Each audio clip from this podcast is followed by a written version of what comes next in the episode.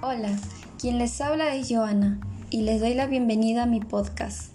En esta oportunidad hablaremos sobre cómo impactan nuestras acciones en la atmósfera y en la salud de los chalacos. Empecemos. Esta problemática nace de los contaminantes atmosféricos, generados principalmente por el hombre, habiendo en el Callao mayor contaminación primaria por fuentes móviles y fijas, es decir, el parque automotor e industrias, las cuales generan en su mayoría óxidos de nitrógeno, óxidos de azufre y óxidos de carbono, que influyen de manera significativa y perjudicial sobre la calidad del aire y la salud de las personas. Estos óxidos emitidos a la atmósfera dificultan el normal proceso de la creación y destrucción de la capa de ozono por sustancias químicas que las destruyen, como los CFC, presentes en productos como los aerosoles químicos, encontrados en ambientadores, perfumes, desodorantes en aerosol, entre otros. Asimismo, las acciones cotidianas que realizamos, como dejar las luces prendidas y otros aparatos electrónicos enchufados. Utilizamos bolsas de plástico al tirar la basura en la calle o cuando hacemos uso del transporte público.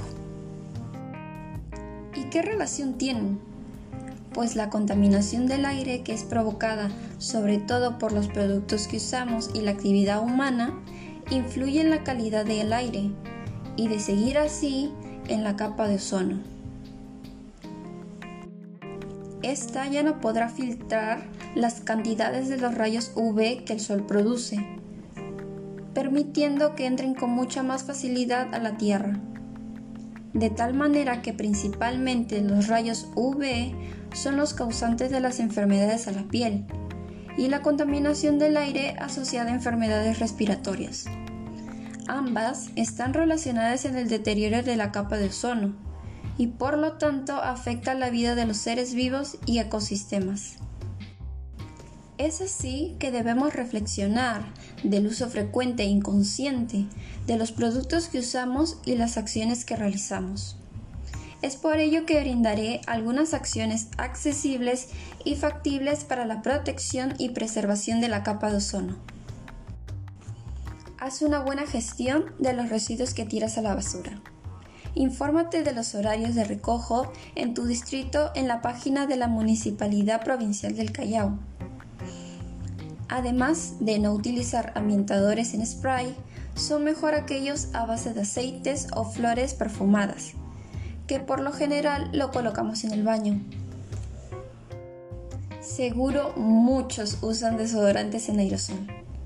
Cámbiate y elige por un desodorante en barra o crema son mucho más sostenibles.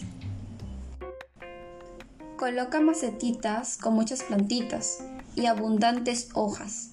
Estas ayudan a la preservación de la capa de ozono, ya que mejoran y purifican el aire. Otra de las acciones es usar bolsas de tela.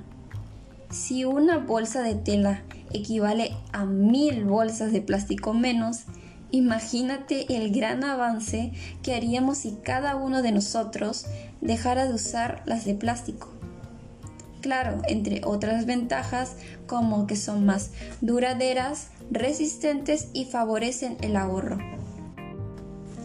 Por último, recuerda que no solo ayudas al ambiente que te rodea, sino a los seres vivos que viven en ella y sobre todo tú. No esperes las consecuencias, actúa y empieza el cambio hoy. Bueno, mis queridos oyentes, hemos llegado al final. Espero les haya gustado y tomen en cuenta mis sugerencias dadas.